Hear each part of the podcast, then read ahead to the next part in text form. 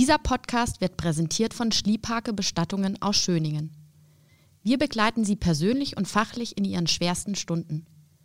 Mehr Infos unter www.schliephake-schöningen.de. Schliephake, Tradition seit 1865. Tatort Niedersachsen, der Crime-Podcast der Braunschweiger Zeitung.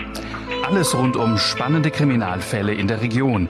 Wir blicken gemeinsam mit unseren Redakteuren auf die Hintergründe der spektakulärsten Verbrechen zwischen Harz und Heide. Ein Jahr Tatort Niedersachsen. Das feiern wir ein kleines bisschen mit dieser Sonderfolge unseres Podcasts äh, zum Jubiläum. Ihr habt es vielleicht schon in der letzten Folge gehört, äh, hatten wir schon zuletzt Deutschlands bekanntesten Profiler, Axel Petermann, zu Gast. Und dann hat er sogar noch vor Publikum eine extra Sonderzugabe gegeben, nämlich eine komplette Lesung hat er abgehalten. Ähm, er hat aus seinen Büchern The Profiler uns im Auftrag der Toten vorgetragen und im Anschluss hat er sich dann sogar noch einmal ganz in Ruhe in einem Q&A den Fragen unserer Zuhörerschaft gestellt. Dabei ging es unter anderem auch um den Fall der letzten Folge, Heike Rimbach aus der letzten Episode. Und was Peter Mann in diesem Q&A Spannendes erzählt, das hören wir jetzt. Viel Spaß. Ich würde jetzt gerne mal in die Runde gucken, ob es denn Fragen gibt, wer mal einem echten Profiler mal auf den Zahn fühlen will. Frau Radke, da hinten. Ähm, mich würde interessieren, welches die ungewöhnlichste oder spektakulärste Tatwaffe war in einem Fall, den Sie hatten. Bin ich hoffentlich zu verstehen, ja, ich merke das schon. Ja, die ungewöhnlichste Tatwaffe. Also da haben Sie mich jetzt wirklich auf den linken Fuß erwischt, weil die Frage ist noch nie an mich herangetragen worden. Und ich versuche jetzt mal abzuarbeiten. Also die häufigsten Arten, jemanden zu töten, sind eben halt Taten der Nähe. Das bedeutet, dass die Hände eine große Rolle spielen, würgen, drosseln, schlagen. Und dann das Übliche, was dann eben halt auch immer genommen wird, Werkzeuge aller Art, manchmal eben halt auch geschossen. Ich mache mir dann, während wir hier sitzen, mache ich mir weiter Gedanken, was das Ungewöhnlichste gewesen ist. Also ich will jetzt nicht sagen, dass das Vergiften, das geschieht immer wieder, allerdings sehr, sehr selten. Aber ich denke mal, das wollten Sie nicht so unbedingt jetzt so hören. Hallo, ich habe eine Frage. Ich habe mal gehört, dass man das Alter von Tätern, also Profiler, das Alter von Tätern bis auf fünf Jahre genau bestimmen können. Und meine Frage ist, an welchen Merkmalen macht man das fest? Dass man das Alter von dem Täter tatsächlich in so einen engen Kreis bekommt? Also man kann das Alter von Tätern einschätzen. Und das ist aber gerade das Schwierigste bei der Profilerstellung. Deswegen würde auch nie so die Aussage kommen, der Täter ist 30 Jahre. Also man geht nach den Erfahrungen, die man mit bei vergleichbaren Taten hat. Also da gibt es dann ja auch bekannte Täter und so kann man ungefähr so ein, ein Durchschnittsalter oder so ein Alter festlegen, bei dem das am häufigsten geschieht. Also Täter, die, die schlagen, die sind eher jünger als diejenigen, die dann auch äh, zum Beispiel den sexuellen Missbrauch, den Sexualmord durchführen. Die sind so, so ungefähr so Ende 20. Aber letztendlich muss man immer sagen, dass es von bis geht und da kommen die fünf Jahre dann schon durchaus zur Geltung, also 28 minus plus fünf. Man muss auch gucken, wie erfahren ein Täter gewesen ist bei, beim, bei der Planvoll, wie strukturiert er vorgegangen ist. Das könnte eben halt auch dafür sprechen, dass er Erfahrung hat und das würde dann auch dazu führen können, dass man sagt, nee, der wird wohl eher älter sein können. Die Frage nach dem Alter der Einschätzung ist auch deshalb wichtig, weil man den, den Täter oder den man die Person das Profil soll ja dazu dienen, dass man aus einer Vielzahl von potenziellen Verdächtigen äh, einen bestimmten kleinen Kreis herausfiltert. Und da setzt man dann zum Beispiel jetzt mit dem Alter plus minus zwei oder drei Jahre dann eben halt an und hat dann noch andere äh, Komponenten, die man dann ebenfalls mit heranzieht, um zu überprüfen. Bitte. Petermann, ich habe äh, folgende Frage. Im Jahr 2020, ich habe es mir aufgeschrieben, gab es in Deutschland circa 280 Tötungsdelikte. Das sind 280 zu viel, das ist klar. Die Aufklärungsquote lag aber immerhin bei fast 90 Prozent. Das ist ja schon erstaunlich und wie ich meine auch eine tolle Leistung der Kriminalpolizei. Wie sieht es aber aus mit den nicht entdeckten Morden? Diese Zahl soll ja dreimal so hoch sein oder fast dreimal so hoch sein wie die Zahl der festgestellten Tötungsdelikte.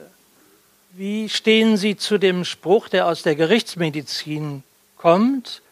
Sie werden ihn sicher kennen und der in etwa lautet, wenn auf dem Grab jedes Mordopfer eine Kerze brennen würde, wären die Friedhöfe nachts hell erleuchtet. Teilen Sie diese Einschätzung? Also der Spruch kommt von Bernd Brinkmann, der ist äh, Rechtsmediziner in Münster gewesen.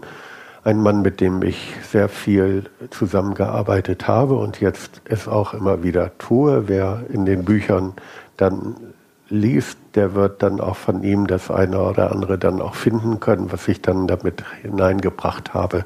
Also, aber erstmal zu dem Ansatz 280 Tötungsdelikte oder Morde in einem Jahr sind natürlich sehr, sehr viel. Aber letztendlich ist es nicht mit der Zahl zu vergleichen, die wir hier schon in Deutschland hatten. Also es gab Zeiten, da hatten wir weit über 2000 Verbrechen dieser Art. Und äh, nach dem Anschluss der DDR hatten wir nochmal so einen Anstieg. Aber so nach und nach gehen diese Verbrechen dann immer weiter zurück. Und das verwundert mich eigentlich immer doch, äh, warum das denn tatsächlich so sein soll, wenn wir doch eigentlich jeden Tag Gewalt um uns herum erleben. Gut, spielen da gesellschaftliche Gründe eine Rolle. Äh, Frauen brauchen nicht mehr ihre neugeborenen Kinder zu töten. Die haben die Möglichkeit, dass sie zu Pro Familia gehen oder die Pille nehmen können oder eben halt äh, andere Möglichkeiten. Gut, äh, wenn denn auf jedem Grab eines Ermordeten oder eines auf unnatürliche Weise verstorbenen Menschen ein Licht brennen würde, wäre der Friedhof taghell erleuchtet. Das mag ich ehrlich gesagt nicht glauben. Man sagt ja so, für, für jedes entdeckte Verbrechen oder unnatürlichen Tod gibt es einen weiteren unentdecktes. Habe ich mich jetzt umzingelt? Nee, ist, ja, ne? Also so ein bisschen. Okay, also für jede aufgedeckte Verbrechen gäbe es auch ein, ein unentdecktes. Sicherlich wird es immer wieder Taten geben, die nicht entdeckt werden können. Wird es Todesursachen wie Suizide oder Unfälle geben, die für natürlich tot gehalten werden. Äh, bei den Tötungsdelikten hängt es sicherlich davon ab, wer untersucht und wo sich das Verbrechen ereignet. In Gegenden, wo es feste Mordkommissionen gibt, beziehungsweise fest ausgebildete Mordermittler, die dann den unnatürlichen Tod untersuchen, denke ich, wird die Fehlerhäufigkeit nicht so hoch sein wie in Regionen, wo eben halt auch Beamte damit beauftragt sind, die das ab und an mal machen oder wo es an Ärzten eben halt nicht so sehr qualifizierte, so kompetente äh, Kräfte gibt. Also Verbrechen, die nicht erkannt werden, wird es geben, damit müssen wir leben. Aber dass es dreimal so hoch sein soll wie die Entdeckten, das mag ich einfach nicht glauben. Und äh, noch eine Frage, die Sie hatten, oder habe ich jetzt alles? Das war's. Okay. Ich schon wieder. Ich habe noch eine Frage. Ähm, in dem Fall aus Lütgenrode eben. Da haben Sie ja gesagt, dass der Täter die Dame nicht nur erhängt hat, sondern sie auch erstochen hat, erwürgt, was auch immer.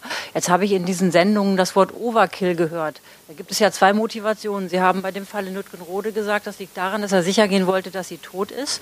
Und ich habe das Wort Overkill jedenfalls so im Fernsehen so verstanden, dass es da auch um die komplette Zerstörung dieser Person geht. War das jetzt in Lütgenrode so ein typischer Overkill-Fall oder war das wirklich nur ich gehe mal auf Nummer sicher, dass die Dame auch wirklich. Also ich, die Frage, die Frage habe ich heute auch im Podcast gestellt. Ja. Gut, dann können Sie die ja beantworten. Mir will keiner zuhören. Sie sind gut. Hier. Also, also es ist ein klassischer Overkill, weil mehrere Formen des Tötens gewählt worden sind.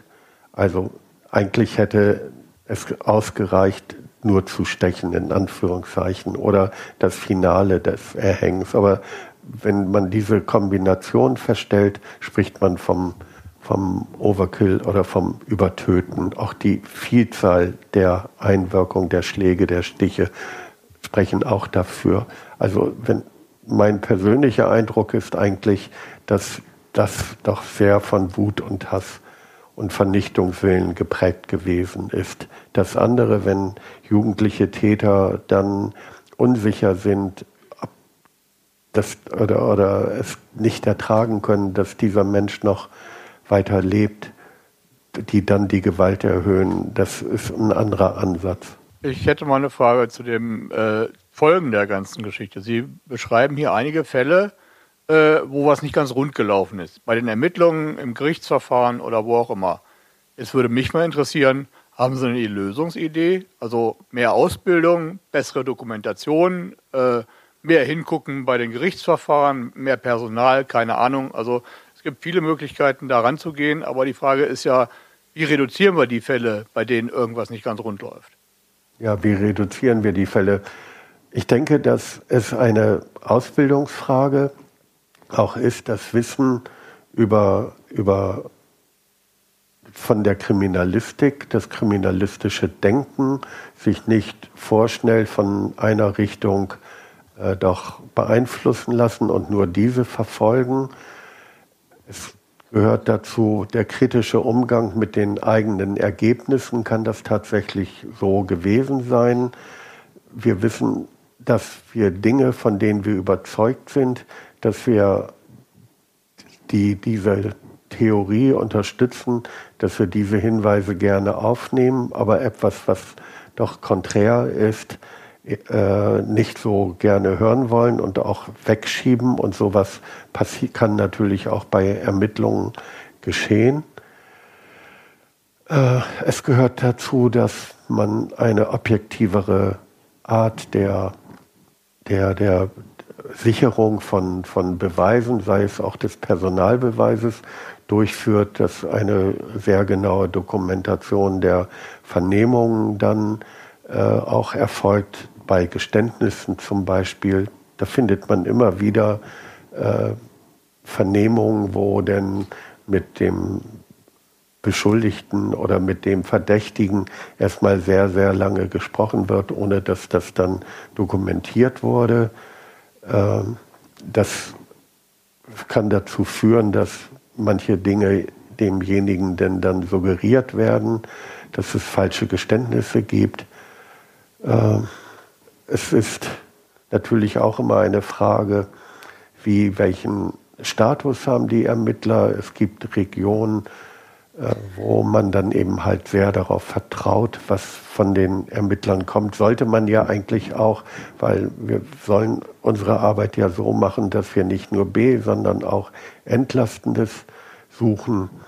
Also es fängt mit der Ausbildung an.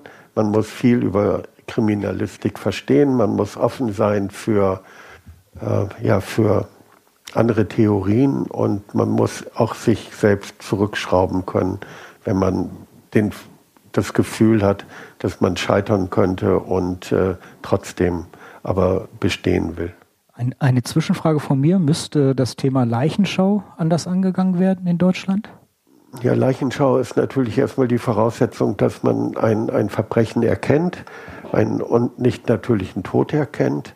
Und da ist es natürlich sehr, sehr gut, wenn man jetzt speziell ausgebildetes Personal dafür hat. In Bremen haben wir zum Beispiel die qualifizierte Leichenschau. Das bedeutet, dass niemand begraben werden kann oder eingeäschert werden kann, sowieso, wenn nicht ein Rechtsmediziner oder ein speziell ausgebildeter äh, Experte sich dann nochmal den Leichnam angeguckt hat. Und das kann natürlich in Regionen, wo es das nicht gibt, wo nicht viel gestorben wird, sage ich mal, wo der Hausarzt den Todesschein Tod feststellt und die Todesbescheinigung ausstellt, kann das schon, schon mal passieren. Also, mich würde mal interessieren, äh, wenn Sie sich jetzt eines neuen Falles annehmen, wie Sie dazu kommen. Kommen da zum Beispiel jetzt äh, Verwandte oder haben Sie, lesen Sie das dann in der Zeitung, das praktisch, äh, was Sie interessiert? Und wenn Sie dann weiter da einsteigen in diesen Fall, haben Sie jetzt, Sie sind ja pensioniert, haben Sie dann noch vollen, also hat man da jetzt als Profiler dann noch vollen Zugriff auf alle Akten? Also äh, auch auf Vernehmungsprotokolle und so oder das würde mich mal interessieren. Also einen vollen Zugriff auf Akten, so jetzt von der Staatsanwaltschaft oder von der Polizei in der Regel nicht. Heike Rimbach war die Ausnahme, da war das schon sehr, sehr eng. Äh, aber die Angehörigen haben ja auch das Recht, Akteneinsicht zu nehmen über einen Anwalt. Also sie können jetzt nicht als Privatperson sich an die Staatsanwaltschaft wenden und sagen, wir möchten gern die Akten haben. Das geht nicht. Also das muss über einen Anwalt geschehen. Und der Anwalt hat dann ja die Möglichkeit, das dann eben halt dann zu kopieren und zur Verfügung zu stellen. Und das ist auch ganz elementar, damit man überhaupt sich auch ein Bild von dem Geschehen machen kann. Und der erste Teil der Frage, wie kommen die Fälle zu Ihnen? Die Fälle, die kommen zu mir, indem mich die Menschen ansprechen, dass die schreiben, Briefe oder per E-Mail. Und nun bin ich leider ein bisschen transparent im, im Netz und da ist dann auch meine Telefonnummer zu finden. Und das bedeutet eben halt, und ich sage immer, ich muss mir ein anderes Telefon anschaffen, also eine Nummer nur für, für uns, aber irgendwie habe ich das auch noch nicht so richtig auf die Reihe gekriegt. Und so gibt es dann auch eben halt direkte Anrufe.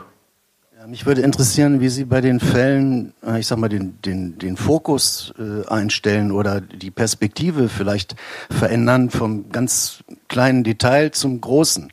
Äh, also vorhin hatten Sie äh, erzählt von dem Friedhof und da habe ich so ganz zugehört, die, die Details, wie das Grabkreuz gestaltet war und wie die Emaille abgeplatzt war und so weiter.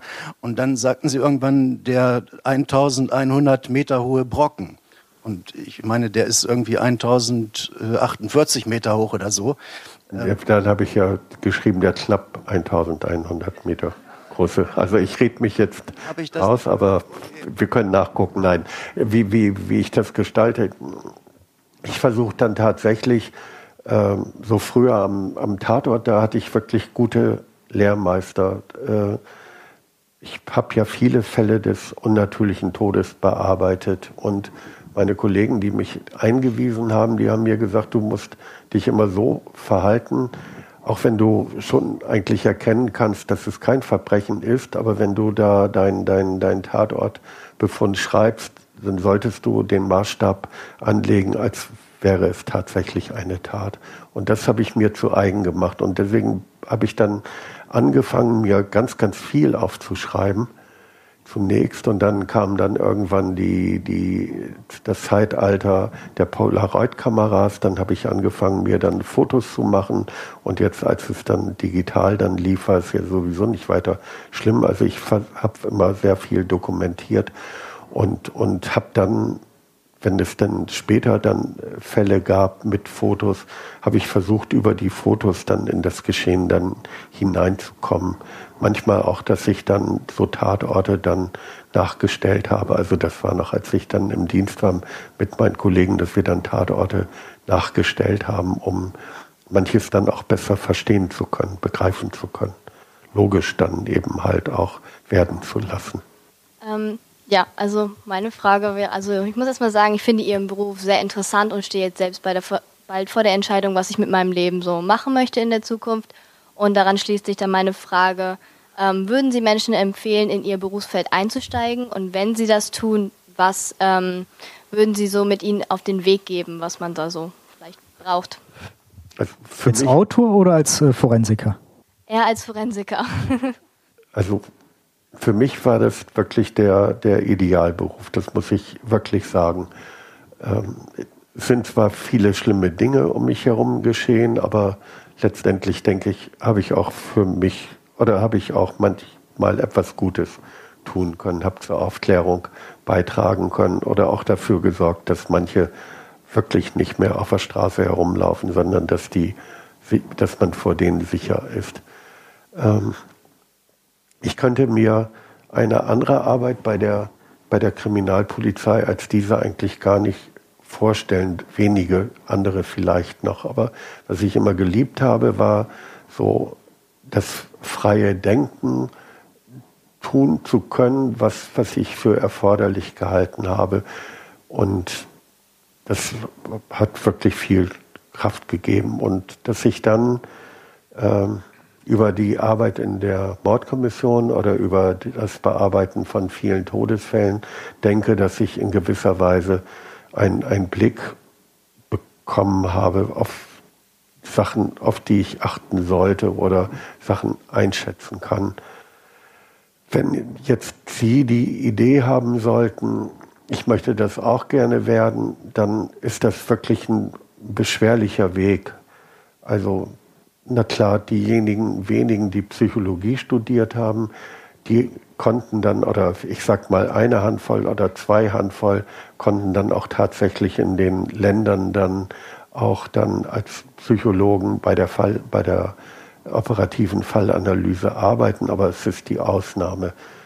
Die zweite Möglichkeit ist, die Hauptmöglichkeit ist, über die Polizei dorthin zu kommen. Und das bedeutet drei Jahre Hochschule für öffentliche Verwaltung. Das bedeutet ein bis zwei Jahre Schutzpolizei, Kriminaldauerdienst.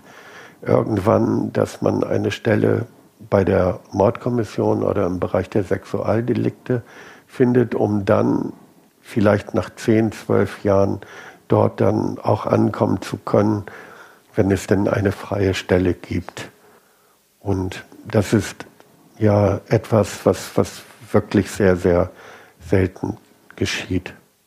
Deswegen finde ich das immer so, so, so traurig, dann ihnen dann auch keine besseren Hoffnungen geben zu können und, und würde dann immer sagen, also überlegen Sie sich das wirklich sehr genau, ob Sie diesen beschwerlichen Weg dann einschlagen wollen. Eine Möglichkeit gäbe es dann noch vielleicht über das Bundeskriminalamt. Da wird man dann direkt angenommen und kann dann nach der entsprechenden Ausbildung sich in Bereiche dann, die der Fallanalyse dann entsprechend bewerben. Aber da gibt es auch maximal sieben, acht äh, Fallanalytiker. Lass es zehn sein, aber das sind nicht viele. Deutschlandweit spricht man davon, dass wir vielleicht 100 waren. Auf der Seite des BKA gibt es übrigens einen Leitfaden, wie werde ich Profiler. Da wird das alles nochmal ausführlich erklärt. Herr Petermann, um Sie etwas zu entlasten, habe ich mal eine Frage an den Zeitungsmann Rasehorn. Herr Rasehorn, warum wird das in den deutschen Medien so unterschiedlich gehandhabt? Mal wird der Verdächtige vor Gericht pixelt, wenn er mit seinem äh, offenen Aktendeckel reinkommt. Mal wird der Angeklagte freigezeigt, zum Beispiel Beate Zschäpe vom NSU wurde schon vor der Verurteilung in den Medien voll gezeigt. Macht man da oder misst man da mit zweierlei Maß? Können Sie die Frage beantworten? Sie wissen, was ich meine, ne? Ich weiß, was Sie meinen, ja. Naja, es gibt Personen der historischen Zeitgeschichte. Äh, ein Adolf Hitler würde man jetzt beispielsweise nicht pixeln, beispielsweise. Beate Zschäpe, die Verbrechen des NSU, die sind äh, äh, in der Kriminal Kriminalitätsgeschichte so einmalig und, und so herausragend, dass dort tatsächlich das Interesse der Öffentlichkeit überwiegt. Tatsächlich hatten Täter auch Persönlichkeitsrechte und in den allergrößten Fällen und in allermeisten Fällen werden tatsächlich diese Persönlichkeitsrechte auch höher gehandhabt als jetzt die Informationsrechte. Es gibt Zeitungen in Deutschland, die handhaben das anders als unser Verlag. Wir sind eigentlich in der Regel immer dabei, die Personen zu pixeln. Und es ist auch gut in Zeiten des Internets, weil das Internet natürlich nicht vergisst. Das war vor 20 Jahren anders. Da muss man vielleicht in ein Zeitungsarchiv gucken und nochmal einen Artikel äh, raussuchen, wenn dort einer fotografiert wurde und abgelichtet wurde. Heute einmal fotografiert ist im Netz, kommt nie wieder raus. Deswegen ist es ganz gut, auch für den Täterschutz und auch für die Integration. Irgendwann mal die, der Täter wird ja auch wieder in die Gesellschaft zurückkehren. Und äh, da ist es natürlich ganz gut, wenn ihm eine gewisse Brücke dann auch gebaut wird. Ich muss ein bisschen auf die Uhr gucken. Wir haben es jetzt 21 Uhr. Ich würde jetzt vielleicht noch so zwei, drei Fragen zulassen. Dann müssen wir es nämlich auch beenden, weil Herr Petermann einen Anschlusstermin hat. Ja, ich habe auf jeden Fall noch eine Frage, die mir auf dem Herzen brennt. Ähm, wie ist das? Haben Sie mal einen Fall gehört oder in den Nachrichten gesehen, an dem Sie gerne gearbeitet hätten, an dem Sie nicht beteiligt gewesen sind? Ich glaube, da gibt es viele Fälle, bei denen ich gerne mitgearbeitet hätte. Jetzt möchten Sie wissen, welchen, nicht? Jetzt habe ich erstmal so vollmundig dann gesagt, ähm, ja, es sind, also zum Beispiel gibt es jetzt einen Fall in der Schweiz, ähm, da ist eine junge Frau im Reisebüro erschossen worden und das ist, der, ist die Schwester des Grafikers, der meine Buchcover macht.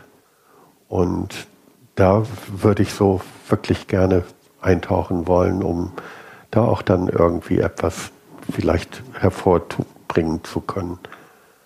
Ja, und dann gibt es natürlich so Fälle, die in, in den Medien immer zu lesen sind, äh, so wie zum Beispiel äh, Inga, das verschwundene Mädchen.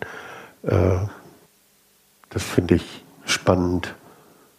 Also sehr tragisch. Also wenn, wenn ich jetzt so von spannend rede, dann, dann das bitte nicht falsch verstehen. Ich habe ja versucht zu erläutern, so dass die Opfer bei mir natürlich dann immer dabei sind. Aber so die kriminalistische Herausforderung, die finde ich eigentlich so, ja, dass, dass es mich da so ein bisschen prickeln würde. Ja, noch eine Frage. Werden Sie auch heute noch äh, von Ihren ehemaligen Kollegen gefragt um Rat, wenn es um laufende Fälle geht, oder sind Sie da aus den laufenden Sachen vollkommen? Nein, ich bin aus den laufenden Sachen raus. Das Eine. war eigentlich dann auch relativ schnell zu Ende. Lag zum Teil an mir, aber auch an den Kollegen, weil irgendwie passte das dann auch nicht mehr so richtig. Ich habe mir gesagt, dass ich mit Bremer Fällen eigentlich nichts anfangen möchte nach meiner Pensionierung. Äh, und dem Motto bin ich eigentlich auch so ziemlich treu geblieben. Und andererseits wollte ich die auch nicht in Verlegenheit bringen, wenn ich über irgendetwas schreibe, dass dann vielleicht dann die Mutmaßung auftauchen könnte, ich hätte von Ihnen Informationen. Bitte. Dann die Abschlussfrage.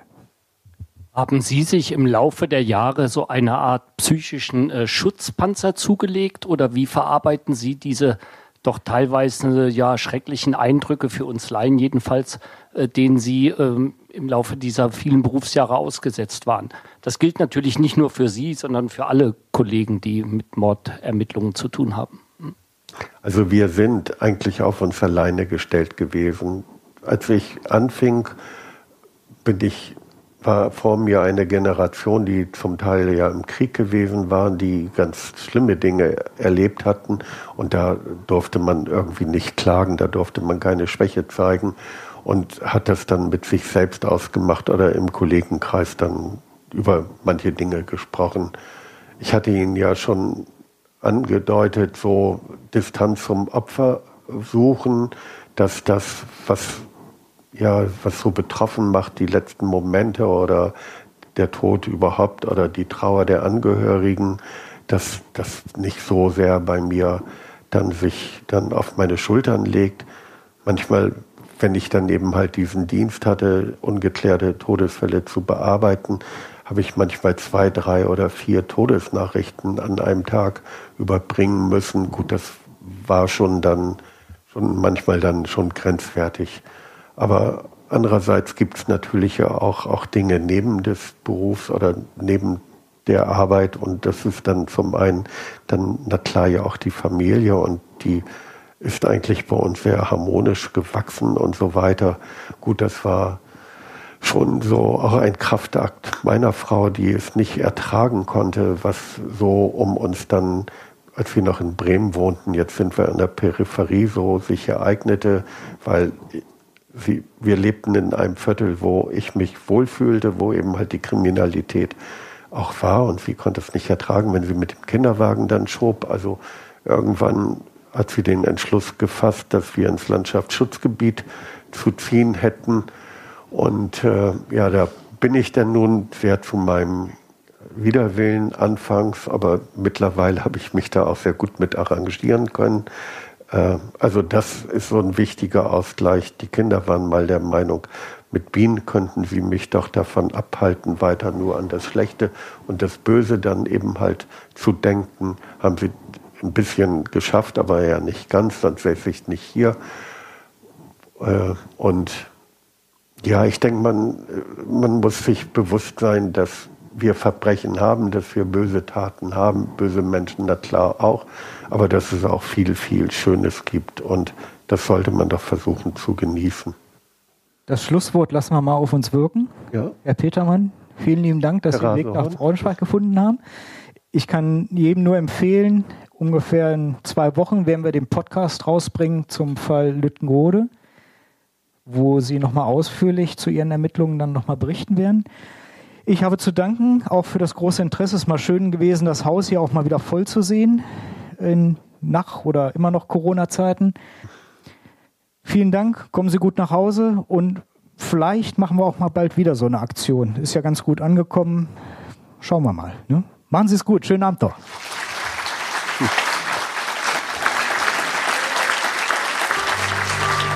Mehr Podcasts unserer Redaktion finden Sie unter braunschweiger-zeitung.de slash podcast.